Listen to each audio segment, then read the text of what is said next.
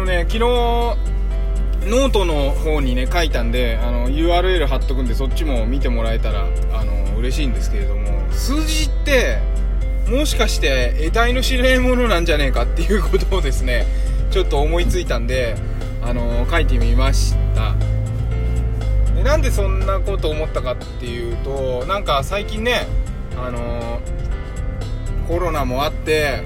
やたら数字を気にする生活じゃないですか。でなんか疲れたなと思って数字気にするの。でなんかそのことぼーっと考えてたんですよねお風呂で。でそしたらふと思って数字って例えば1と2の間には1.1もあれば1.2もあって1.1と1.2の間には1.11.12とかあってまたその間もあってっていうことで無限に間があるものじゃないですかねなんかそれで例えば新規感染者数500人とかあとなんかテストの点が100点だとか50点だとか。なんかその数字の評価ってあのとっても分かりやすいんですけどだけどその数字で1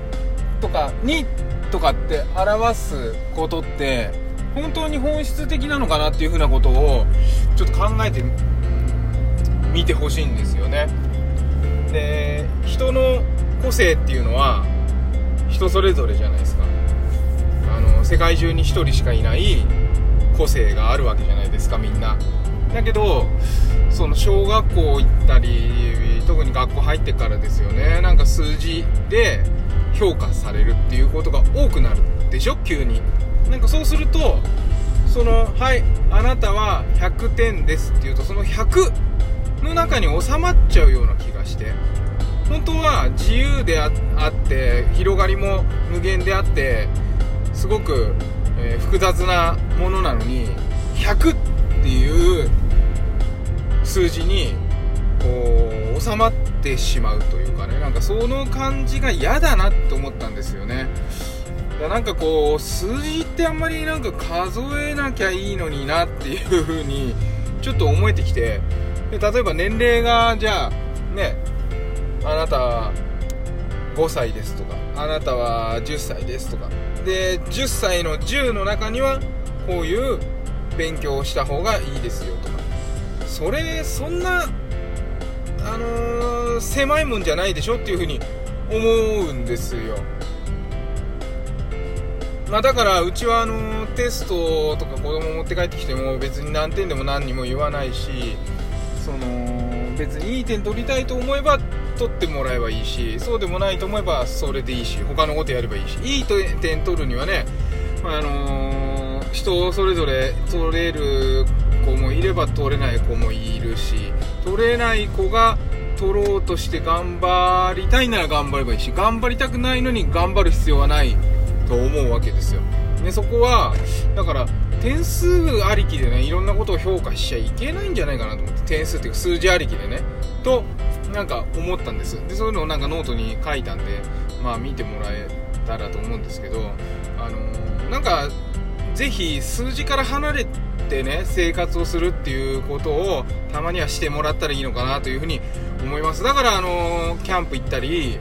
えー、土日はちょっと違ういつもと違うとこ行ったりとかそういうのが、えー、楽しい。みんなそういう風に思ってるんじゃないかなっていう風に思うんです。車中泊したりとかね。今すごい流行ってるじゃないですか。旅。まあなかなかねコロナだから旅行けないけど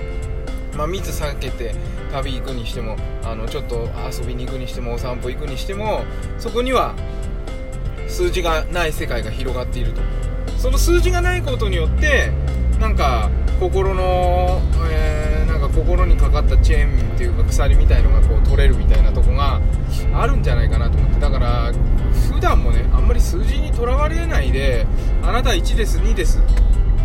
12です100ですとかっていう中に収まらない方が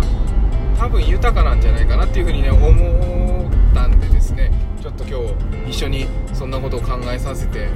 もらいました、うん、ということで、えー、なんか数字ってもしかして得体の知れないものなんじゃないのっていうお話でしたけれども、えー、どのように感じたでしょうか。